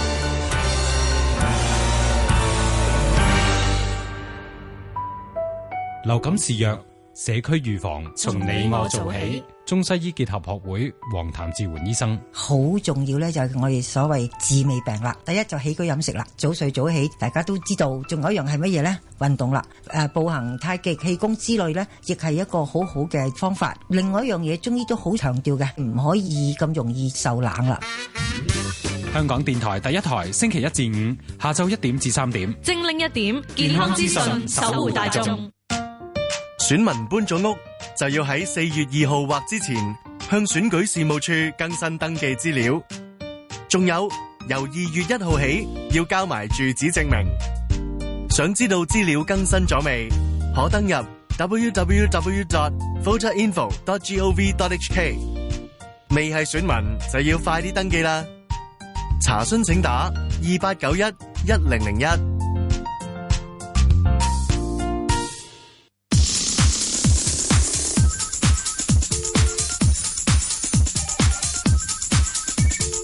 石鏡泉邝文斌與你進入投資新世代，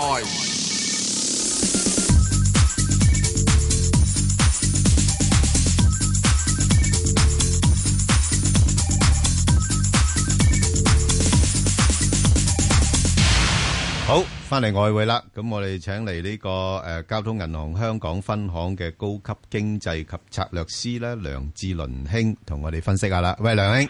係你好，你好。系你好，嗱咁啊呢排咧就見到啊，即係就啲诶外幣咧，主要外幣咧，因為啊嘅股市跌啦，咁樣樣啦，即係市場恐慌情緒又提升咗，咁啊略為回一回啦。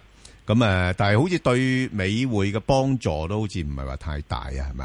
係啊，你見到譬如即使誒，呃即係特別係股市跌得咁多嘅話咧，係咯其實見到美匯指數係即係可以話出奇地冷靜啊。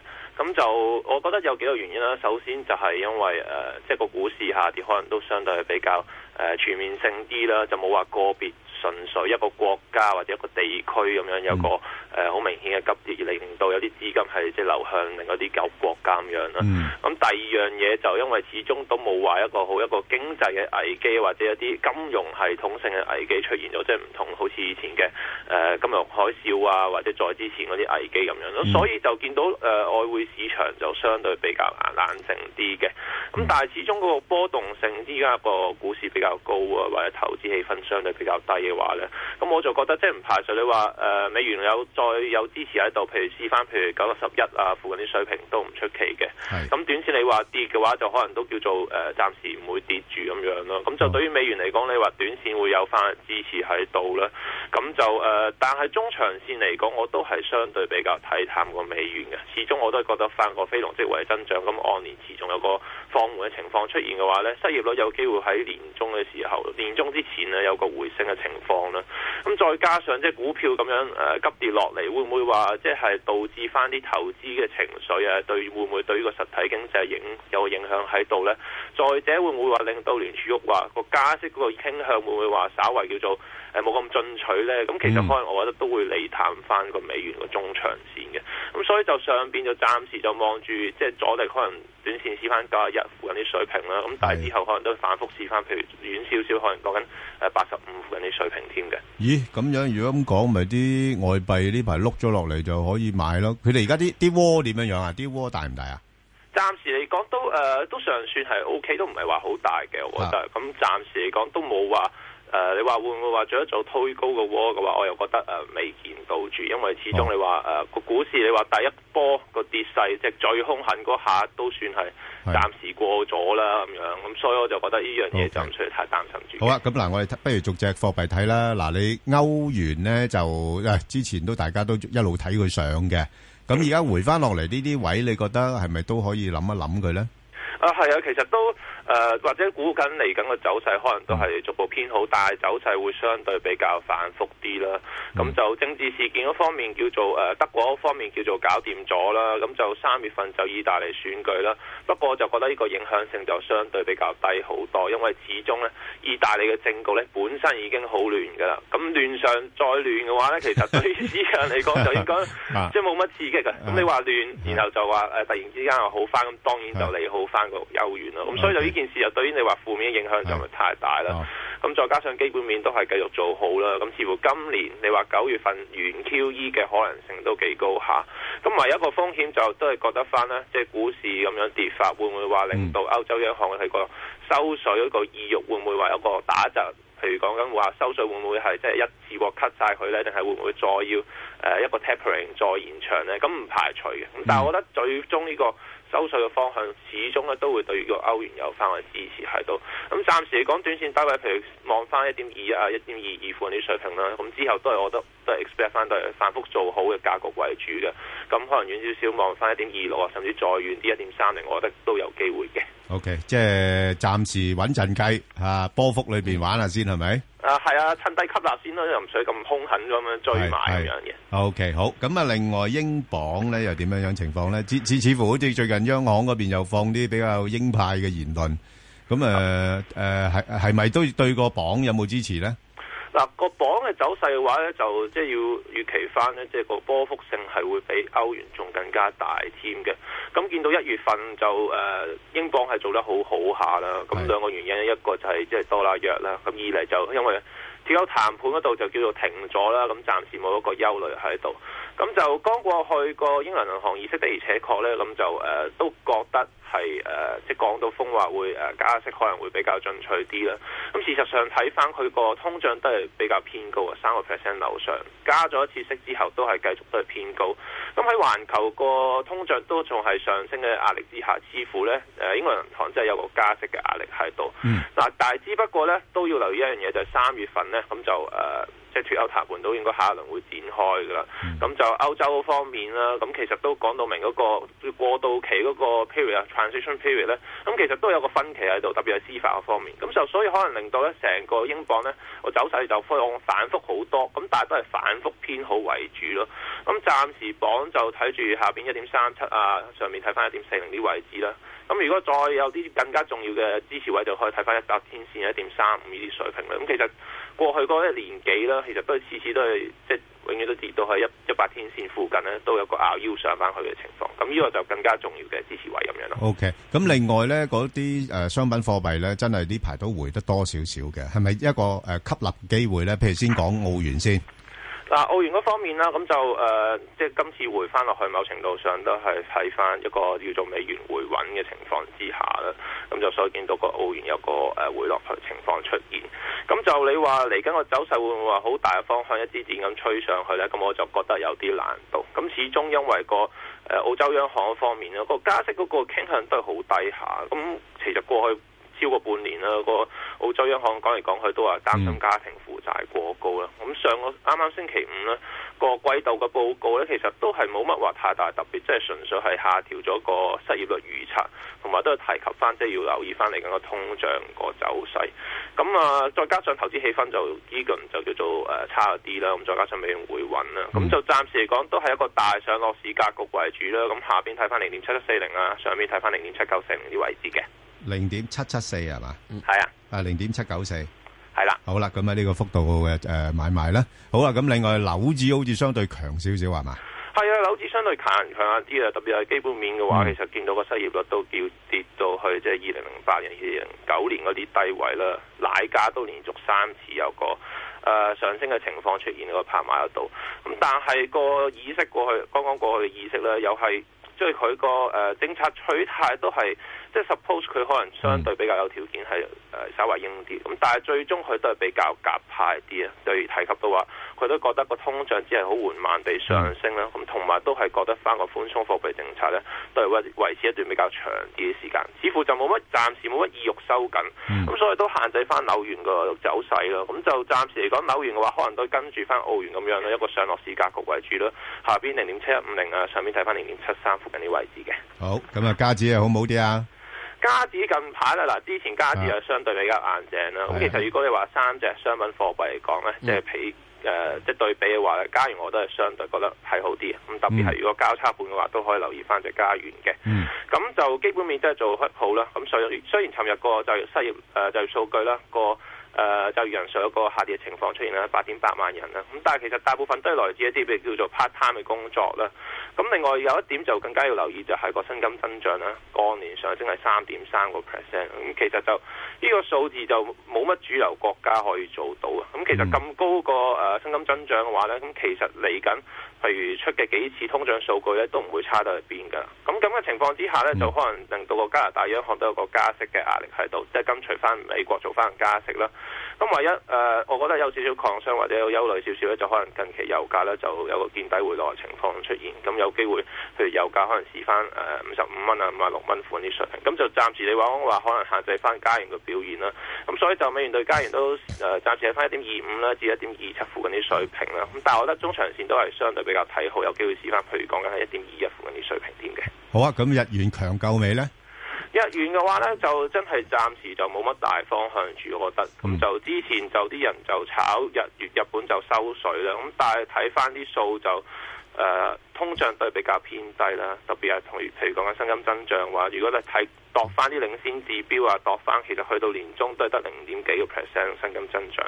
咁對於個通脹嘅支持度其實相對比較有限。不過就近期就誒、呃美元叫做回穩啦，咁但係同一時間股市又下跌，又會令到個日元有翻支持啦。咁咁嘅情況之下，兩者抵消嘅話呢，咁美元對日元嘅方向性就唔係太多。咁暫時都係睇翻一零八啊至一一附近啲水平做翻上落線嘅。值唔值得沽嘅呢？去到呢啲位。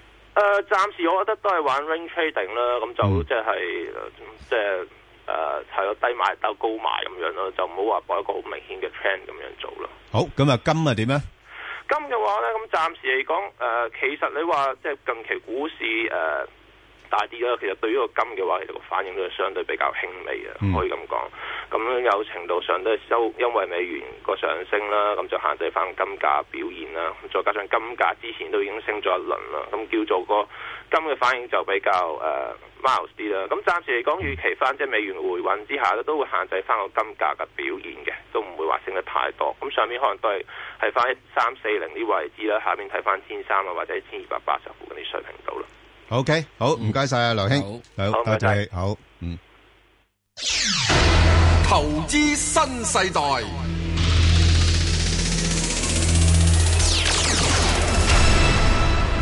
好，咁啊，头先講開啦吓，被嘉賓出神場秘嘉賓，咁啊，我 哋要整翻首香港小姐嘅主題曲先，就係女性嚟嘅，咁咧就係有 诶股壇小辣椒之稱。嗱，我唔知啊，呢個係我嗰個年代嘅稱呼啦，可能而家又唔同咗都唔定。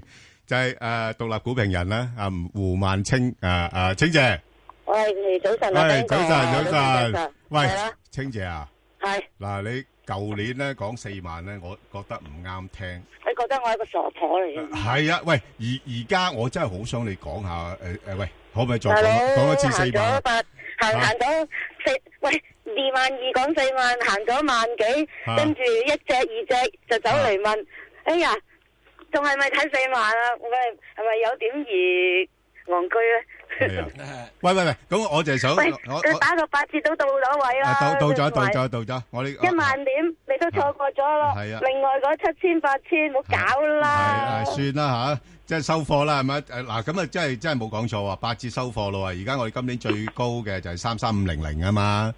係有突添啦，突咗啲咁多添啦，仲啊！喂，不不過我嗰陣時，我想誒了解下咧，清姐你講四萬嗰陣時咧，誒你嗰個理據係點樣樣咧？我睇下呢啲你你你嗰啲理理據嘅變化係點樣樣嚇？ ，Bang 哥。嗯，話時話清姐咧，呢、個 呢個绰號係咧就係你改俾我嘅，我改嘅咩？唔記得咗啦。係啊，喂老講婆大眾老都老老唔知嘅。不老婆過咧我聽緊，聽緊想講俾你聽，遮前遮後都三分險啦，係咪啊？我 哋行出嚟講嘢啱啊， 不過咧，誒舊年點解會有此豪言壯語？係啦係啦其實點解咧係基於唔淨止滬滬港通啦，因為嗰陣時誒深港通啦，係係係咪啱開通係咁？乜通乜終通於？嗯，終於乜都通晒係啦啊，人督冇錯二脈。係咁同埋呢，你會睇到誒、嗯都好多資金係要南下嘅。咁即係話香港呢，唔再好似十年前二零零七嗰陣咁又糖水滾糖魚啦，係咪？嗯咁同埋內地根本上好缺乏投資出路，仲有嗯呢。我好有理由相信阿爺啦，佢寧願炒爆你個市都好過炒爆自己個市，因為兩年前衰過一鑊。係係嗯係咁仲有就係、誒、比較明顯，你你知道小家總裁啊啊啊小家政協咧，咁佢都好有心有力咧，要即係運運多啲大嘅嗯誒、啊好似阿里巴巴啊呢啲擺喺呢個平台啊嘛。嗯咁你港股個市就一定係會壯大嘅，同埋資金面咧，嗯即係經過咗兩年前嘅殺戮之後，其實內地嘅股民佢哋寧願啲資金南下買匯豐啊，嗯都唔係好敢掂自己啲內銀啦，係咪咁解？係啲內人股係我哋香港阿婆阿嬸會特別中意㗎嘛，係啊 喂收息係喎，係係嗱嗱，清姐，你而家講咧，我就覺得好啱聽，即係合情合理啊，簡直係嚇。唔不係，過我而家想問一樣嘢啊啫，你仲堅唔堅持會見四萬？嗱，我冇俾時間你，其實我覺得誒四萬係會到，不過唔係今年啦，同埋啊今年個頂咧三三四八四見咗，所以我會覺得，尤其是誒。嗯世界上、地球上嗰、個誒、呃、債市咧，一定係大過個股市噶嘛，係咪、係咁如果個債市出現咗喺息口方面嘅變化，影響到誒、呃、資金嘅流向，影響到誒係嗰啲誒企業嘅借貸成本，咁我哋係咪仲要堅持呢？目標係死嘅，但係人係生嘅，個市都係生噶嘛。係係，嗯咁、我會覺得去到呢啲水平，其實你係咪真係不到四萬不罷休呢？係咁我哋做投資嘅人，嗯就即係一個正常，我覺得誒、呃一個真係好掂嘅 trader 呢，佢唔係淨係懂得買單邊，會因時制宜。嗯我已經、即係我就算唔買隻熊仔，誒、或者係買隻 put，係我都我已經能我申報我有反向 ETF 㗎。哦，因為我唔係成日得閒睇市，所 以買隻反向嚟保命，咁、都叫做即係保保住啊！咁同埋，我覺得你唔做對沖喺個咁風高浪急，同埋舊年用咗一年十二個月先升三成幾個市，係你今年一個月同我升一成，係啦，急好咗多啲內啦銀股啊都冇，你除咗隻招行啊，你問我四大國有商業銀行啊，嗯邊隻嘅盈利啊增長啊，一年有一成㗎，佢哋嗯連 GDP 都必唔到啊！仲有你發唔發覺今年啊，原來呢啱啱之前上個禮拜公布咗天津啊，你知唔知係全國 GDP 增長最衰嘅地區個大城市嚟講，嗯十三啊一個省市得三點六個 percent。嗯，喂係，嗯索羅斯，你唔記得佢講過話中國其實 GDP 增長呢係得三個㗎咋？係啊，即其係實有。天津咧，應該係第一個擠走啲水分，係俾個要啊真相你睇。不過呢啲係咪國家機密嚟㗎？係啊，都都你你透露咗噶啦，唔好意思，你你唔好最好唔好翻大陸啊！我唔係佢透露 啦，人哋講咗啊嘛，天津自己講出嚟啊嘛。佢而家佢只係做咗個新聞傳播員啫嘛。因為我覺得咧，你做投資其實同揸車一樣嘅，你唔會即係同同前面嘅車你即係錫埋佢攞油，你你先至走去停車係嘛？不不嗱嗱，阿阿青姐，其實你你有誒 breaking distance 㗎嘛？呢個世界你你你你你誒誒誒睇得冇咁好咧，咁呢個正常，因為之前我真係睇得好好嘅，其係實我要回翻落嚟嚇二萬八，我會買第一注咧。過完年之後，喂喂喂我驚嗱我嗱驚過年之前我走去鬧嘢，我冇錢派利是啊！喂，清姐，清姐，我嗱我我哋今日咧就係請你嚟咧，就其實我唔係想知道你嗰四萬係會會唔會到啊？呢、個就係日後嘅事啦。喂，而家就係想問你個市去到乜嘢位係可以買貨？我話四萬咁嘅 口，四萬咁啊，即即二萬八啦，好冇啊？二萬八得啦，係嘛？過完年，你係開開心心過年，揸住啲貨，你又驚美美國嗰邊係係，佢仲係過山車喎。係啊，我我飲嗱，琴晚我飲嘢飲到今朝凌晨兩兩三點啊啦。有冇飲大咗先？冇， 我嗰陣時講四萬，你又以為我飲 大，而家 啊，真係我而家真係琴晚真係飲大， 係飲但係咧，喂，我哋都走咗去向後換來睇佢啊有乜好睇啫個市，你咪俾佢挫下咯。係邊個唔啊，啱啱多啱，嗯，仲有一樣無火一身輕啊嘛，假期之前。不過有嗱，下個禮拜咧有個少少反彈都唔出奇，因為個個夜期已經懟到落二萬九噶啦嗯，同同目標都爭一一千咧，好多人咧唔介意，同埋啊好我最覺得一個大象就係點解咁多散戶咧，嗯原來係好蜂擁咁樣，係去到誒三萬點、 33,000啊三萬一、係啊二萬九千幾，已經啊係。哇！全停咁樣入市噶啦，呢排嗰個市場情緒過分樂觀啊！係啊，我我我嗰次搭 lift 咧，聽到有啲朋友講啊，佢話誒，我要盡短時間裏邊揾多啲錢，屙我死煙啦係，嘛要？我死見啦到有人啊，個四市百三十幾蚊嚇屙煙咗係啊隻騰訊添係啊啊！係啊，仲要有窩啲輪啊，嗯食係啊，四百三十幾蚊咧就直頭買正股啊！係你知唔知佢話喎？因為見過四百七十幾，係啊所以覺得四百三十幾係平，有冇搞錯啊？真係用嗯咁樣嚟去計嘅咩？我哋睇下個圖表咧，睇到上高做晒頂出嚟啦。嗯而家跌到落一百天線，接近即係二萬九啊附近呢啲位。嗱，我總之咧覺得守住二萬八咧，誒、嗯都應該會誒、呃買嘢，你會安心啲噶啦。好多股份已經跌到。就連續三兩嗱，而家兩個下跌裂口啦，第三個都就嚟出啦。嗯咁但係咧，誒、去到呢啲位，你已經都同個高位爭嗯五千點啦，差唔多。咁但係有一個位好重要，二萬六千八咧。呢一個呢，就係、好多朋友問係咪轉咗熊市啊？問都要識問啦，咩叫牛轉熊啫？就係、由高位懟兩成過外啊嘛，係咪係啊啦係咪？咁我由三三四八四係啦打個八折，係咯咁咪真係二萬六千八咯係，咯跌穿二萬六千八，你咪當熊仔嚟做咯，係咪啊？當熊市咯，咁跌唔穿嘅喺嗰啲位二萬六千八熱到二萬八，誒而家鎖定翻啲優質嘅股份，誒、嗯到時再重新上路咁都無妨啦。喂，咁做啊，乜要清姐高追，咁係咪即係跌穿二萬六千八就要誒清貨離場咧，一股不留咧？誒、會㗎，唔係你、哦你唔一喂有咁又唔會一股不留， 我仲有啲八蚊嘅工人香港，你裝我啊你？ 梗係啦，你你嗰啲匯豐你都唔 你都唔會啦，係嘛？唔會走住啦我。都話話做公告天下話，我連匯豐啊呢排我都係攞嚟炒㗎咋。哦哦，你喂嗰七你嗰十蚊啲買八十蚊走，你眼你眼淚換啊翻嚟嗰啲咧，你眼淚換翻嚟嗰啲走晒啦。